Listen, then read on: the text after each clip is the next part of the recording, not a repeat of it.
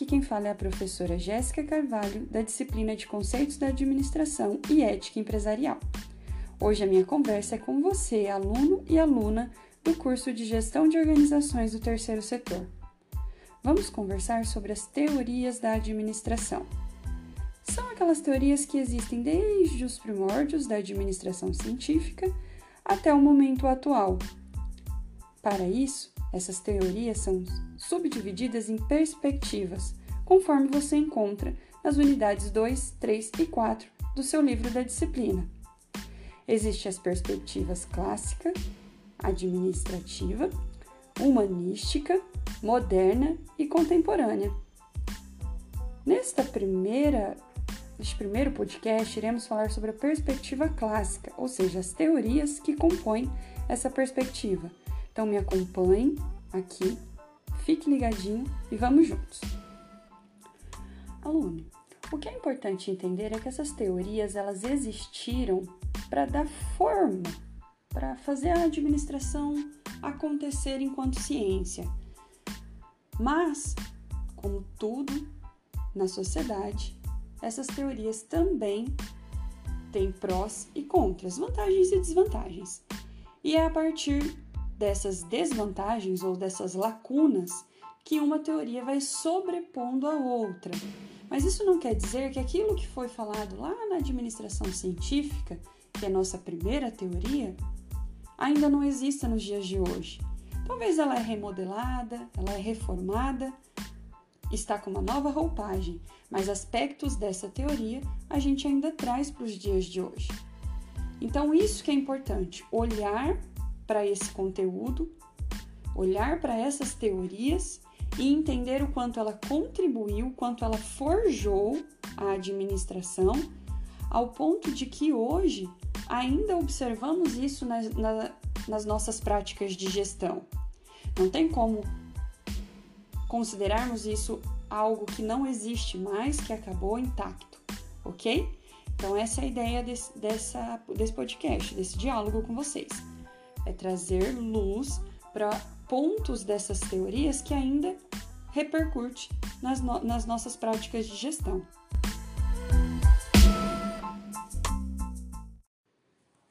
A primeira teoria da perspectiva clássica é a teoria da administração científica de Taylor. E ele revoluciona a administração, os processos administrativos, porque ele traz um olhar de métodos então, o que antes era feito, cada, cada gestor ou cada operário desenvolvia o seu trabalho a partir daquilo que ele achava como importante, Taylor traz os princípios da administração científica, ou seja, a partir de métodos científicos de observação empírica, o gestor precisa seguir alguns métodos, alguns princípios. O operário vai precisar seguir alguns métodos e alguns princípios. Então, nós estamos olhando aqui, pessoal, para uma teoria que surge numa época de, da máxima da Revolução Industrial nos Estados Unidos. Então, imagina, estamos é, estava ocorrendo essa revolução industrial, máxima do capitalismo, as pessoas demandando muito produto, né, consumindo muito, Taylor olha para essa para essa ele, ele tem essa percepção de pensar o quê? As indústrias precisam se organizar internamente para ter eficiência. Então, o foco aqui dessa teoria, dessa perspectiva, é a eficiência industrial, eficiência interna, para que possamos atender essa alta demanda. Quando a gente olha para a eficiência, nós, de certa forma, negligenciamos alguns pontos, concordo? Então, depois nós falamos um pouquinho sobre essa negligência, que é o que se tornou a grande crítica dessas teorias.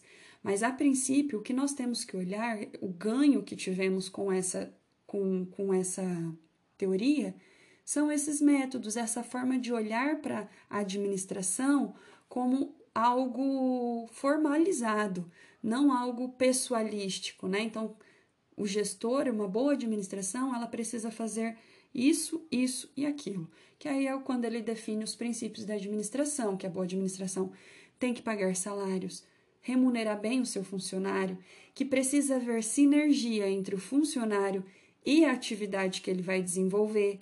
E olha que bacana esse ponto. Essa sinergia só vai alcançar o quê? Se você treinar o seu funcionário. Porém, hoje a gente observa que muitas vezes você consegue contratar uma pessoa que já está um pouco mais habituado com aquela, com aquela atividade, com aquela tarefa que ela vai desenvolver. Isso nós vimos acontecer até nos dias de hoje. As organizações, como um todo, ela busca pessoas que estejam mais próximas daquela tarefa que ela, que ela precisa. Então, vamos supor, se eu preciso contratar um gestor financeiro para minha empresa, eu vou olhar para na entrevista, no recrutamento com essa pessoa, eu vou observar se ele tem habilidades, se ele tem experiência com aquela tarefa, com, aquela, com aquele cargo que eu quero entregar para ele. Não posso contratar uma pessoa que não esteja nem um pouco comprometido com essa tarefa. Então, acho que essa é a grande sacada de Taylor que nós vimos acontecer até hoje e é muito importante porque aí a partir disso ele traz a organização racional do trabalho que é a máxima uh, claro que naquele momento ele estava, ele estava pensando na eficiência hoje a gente observa que essa questão da, da organização racional do trabalho não é tão racional assim. A gente entende que dentro de uma organização nós estamos lidando com pessoas, não somente com funcionários, né? Nós estamos lidando com pessoas, principalmente numa organização social, que é o objetivo dela lidar com pessoas. Então, dentro da organização também precisa ser esse olhar. Só que quando Taylor ele faz essa, é, ele desenvolve a organização racional do trabalho, ele estava pensando mais na eficiência, o ganho de eficiência. Então, por exemplo, a gente vai dividir. Ele pensou, nós vamos dividir os trabalhos, especializar o operário, porque quanto mais especializado ele estiver, menor tempo e maior a produtividade que ele vai fazer. Por isso que tem estudo de tempos e movimentos. Porque também Taylor era muito preocupado com o método. O método você só observa a partir da prática. Então, era necessário estudar os tempos e movimentos de cada atividade, analisar cada funcionário e, a partir disso, desenvolver uma especialização interna de atividades. Ou seja, se aquela pessoa é melhor apertando o parafuso, ela vai apertar parafuso sempre. Se aquele outro funcionário é melhor apenas uh, analisando as máquinas, aquela pessoa vai ser o técnico de máquinas o tempo inteiro. Bem, como eu disse, essa padronização de métodos, de essa especialização do funcionário, essa ideia de eficiência interna era naquele momento. Mas hoje, isso ainda faz muito sentido na nossa atualidade. Nós pegamos, por exemplo, uma organização uh, social, uma organização sem fim da, da sociedade civil como um todo. Você precisa contratar pessoas ou, de certa forma, fechar parceiros que estejam comprometidos com o cargo que ele vai desenvolver.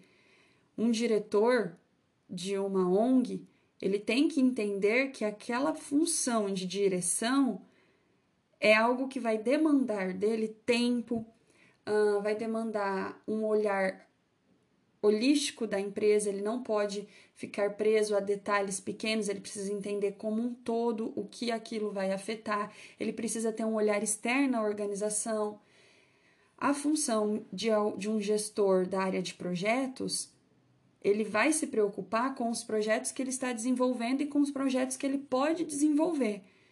Então, olha só, nós ainda ainda existe essa, essa especialização interna dentro das organizações e ela é necessária, porque quando você especializa, você entrega para uma pessoa um cargo em que ela vai estar comprometido com isso, é a grande sacada de você ganhar eficiência interna e ganhar estrategicamente também no, no, no macroambiente. Essa grande, é, essa grande, esse grande achado do, do Taylor possibilita que Ford e Fayol mais para frente também continue desenvolvendo essa ideia. Então Ford trazendo o princípio da produtividade. Aí Ford ele já está mais preocupado o quê? Com ganho de massa. Então eu já entendi que eficiência interna me possibilita especializar o funcionário para que ele trabalhe mais, com menos dores, cansaços é, físicos e que ele consiga trabalhar mais e produzir mais para mim. Então a ideia de Ford já é a otimizar a eficácia produtiva. A eficiência eu já consegui entender, mas e agora eu preciso melhorar minha eficácia, que é o que? Atender o máximo de pessoas possíveis.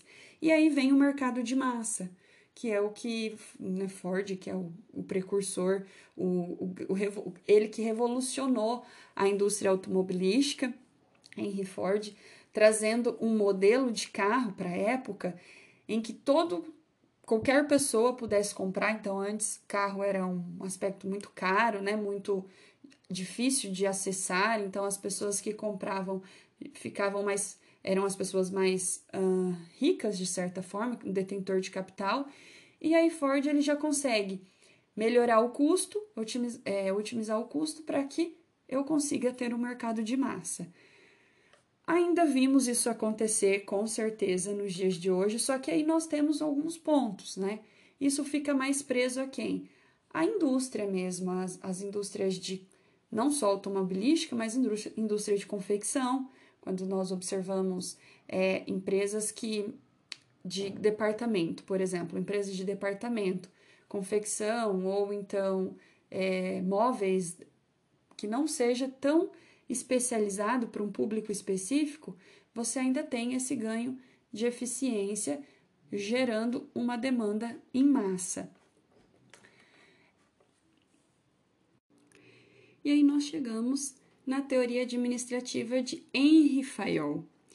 E aqui ele que é considerado o pai da administração por alguns estudiosos, porque Fayol ele continua a ideia de Taylor, só que ele pensa assim: nós precisamos efetivamente entender o que é um administrador, o que é a alta administração de uma empresa. E aí é quando é diferenciado a alta administração, digamos a cúpula né, da administração, para as funções administrativas dentro de uma empresa, que hoje nós poderíamos chamar de gestão, dos gestores.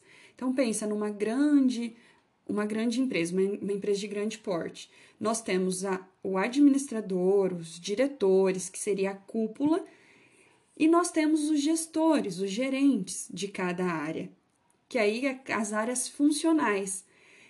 Isso é muito bacana, pessoal, porque em grandes empresas é observado isso, e em pequenas empresas que começam a se tornar um pouco mais profissionais, também existe isso. Vocês podem perceber.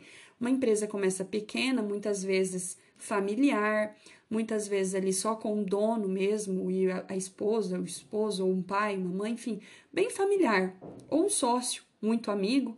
Quando ela começa a se profissionalizar, despersonificar do, da figura do dono, ela já começa a ter esse, aspecto, ter alta administração, com preocupações mais estratégicas e ter os gestores funcionais, as pessoas responsáveis por cada área. Isso é muito legal. Então a gente ganhou isso com o Fayol. Fayol que traz essa ideia de distinguir mesmo. O sistema de administração ele vai ser distinguido e ele pode ser aprendido e ensinado. Isso é um ganho muito grande também, que é quando nós entendemos que o estudo de administração ou de gestão é algo que pode ser aprendido.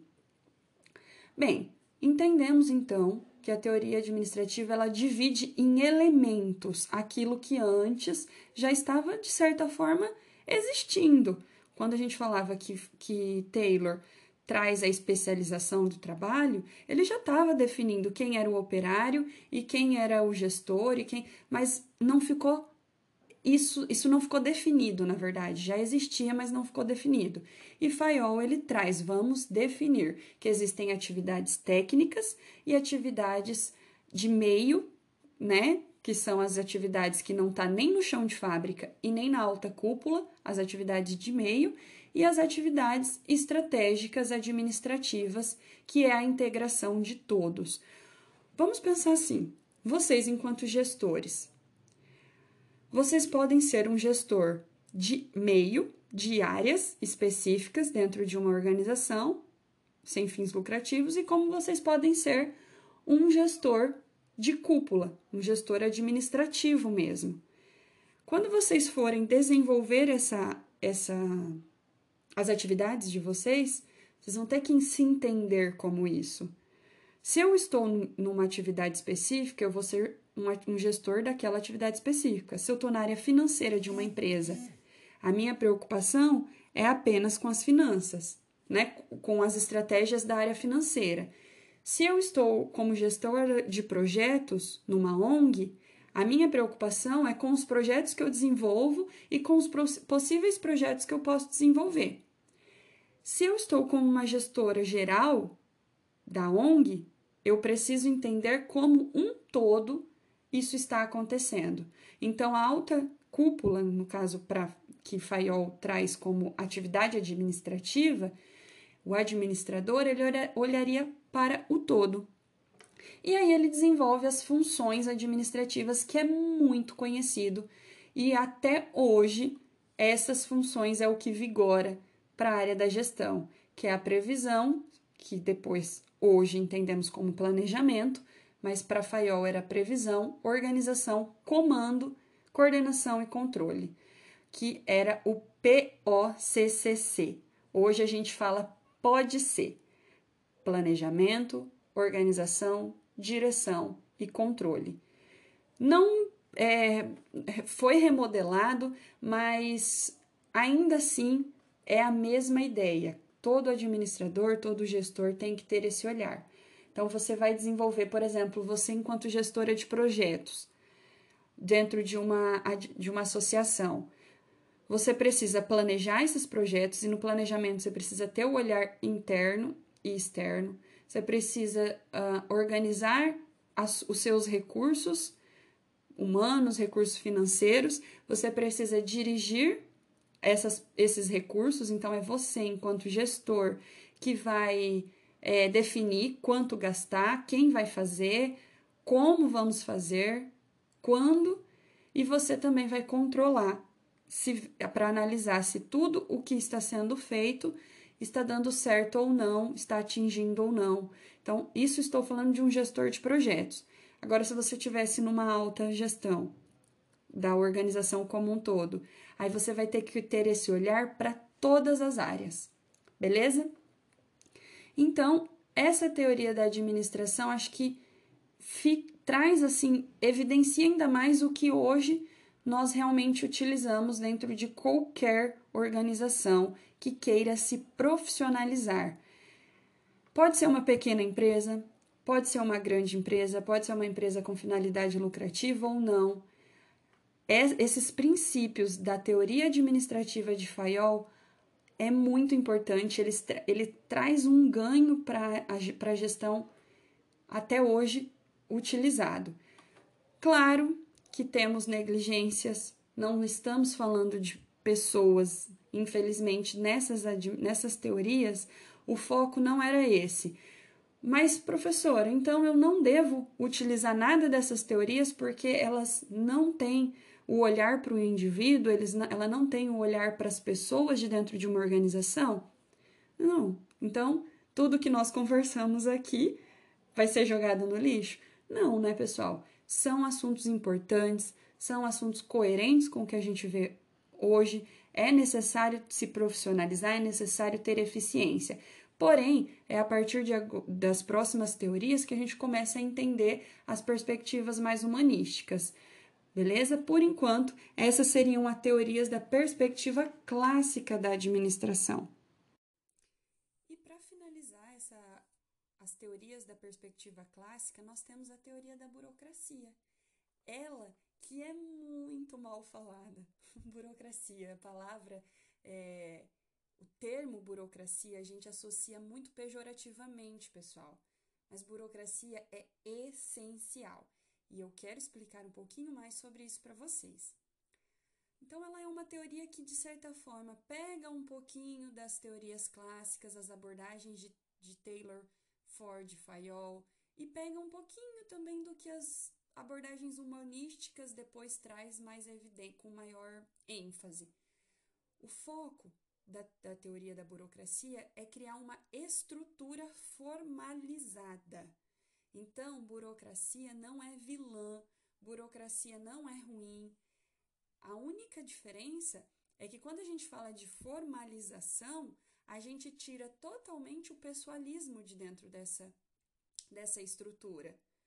Na teoria, isso é essencial, é ótimo se nós tivéssemos uma empresa, uma organização que fosse extremamente burocratizada, em que as pessoas trabalhassem dentro dessa organização sem nenhum interesse individual, mas por um interesse incomum, um interesse coletivo. Imagina se nós tivéssemos isso no serviço privado e no serviço público. Não seria ótimo? Então, por que, que burocracia foi tão mal vista? Por que, que no decorrer do tempo nós se, nos perdemos para entender esse termo? Estranho, né?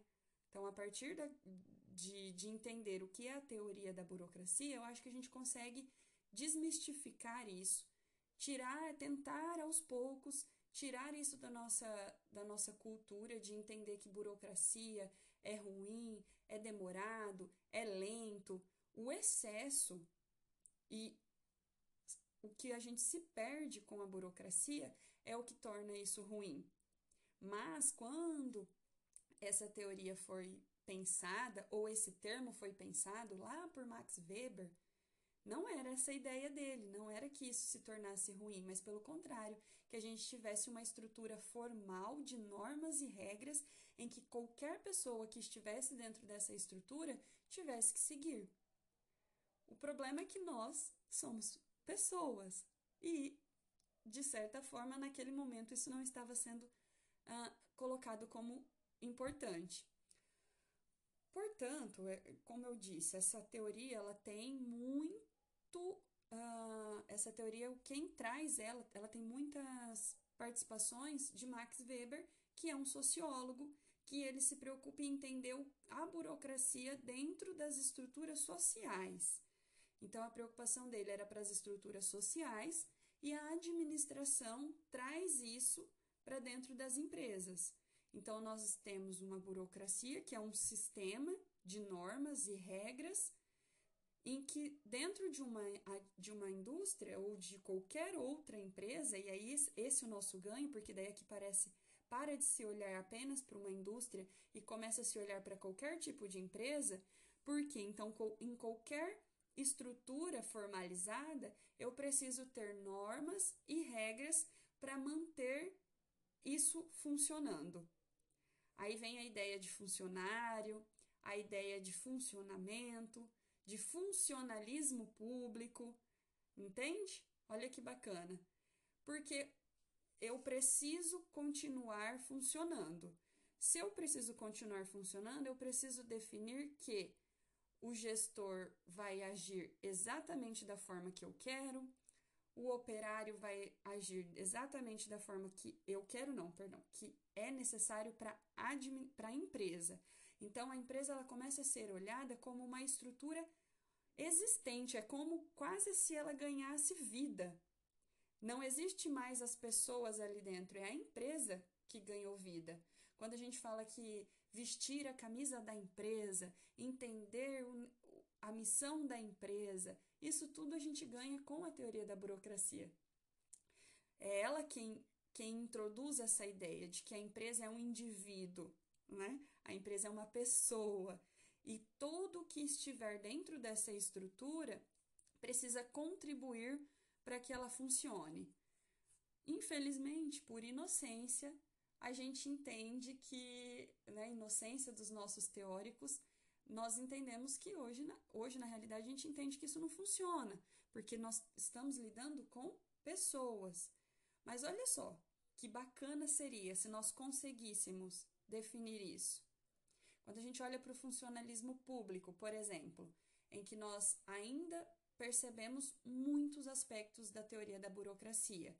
Por quê? E aí eu volto a dizer, tenta excluir burocracia, tenta excluir esse, esse ligação pejorativa que você faz com a burocracia. O funcionalismo público não é porque ele é burocrático que ele é lento, não é por isso. Porque a burocracia ela define o quê? Que todo mundo dentro de uma estrutura deve contribuir para aquilo dar certo. Então, quando a gente olha para o funcionalismo público, a gente olha para os. Uh, quando é feito editais de contratação, eu estou definindo que naquele quem vai ganhar aquele edital é a, o melhor fornecedor ou a melhor pessoa que esteja apta para aquilo. Eu estou tirando o pessoalismo da jogada. Então eu não vou contratar tal fornecedor porque ele é meu amigo. Eu vou contratar tal fornecedor porque ele está apto para atender a necessidade daquela, daquele órgão, daquele órgão é, público em específico. Se eu estou fazendo é, contratação de pessoal, eu não vou contratar as pessoas porque são meus amigos, porque eu acho importante. Não, eu estou contratando alguém que passou num concurso público, que de todo mundo que estava tentando, foi o que mais se destacou. Então, ele está mais apto para dar certo. Então, quando a gente olha para o funcionalismo público, ele está dentro do que a teoria da burocracia diria ideal. O sistema burocrático, para Weber, era um tipo ideal.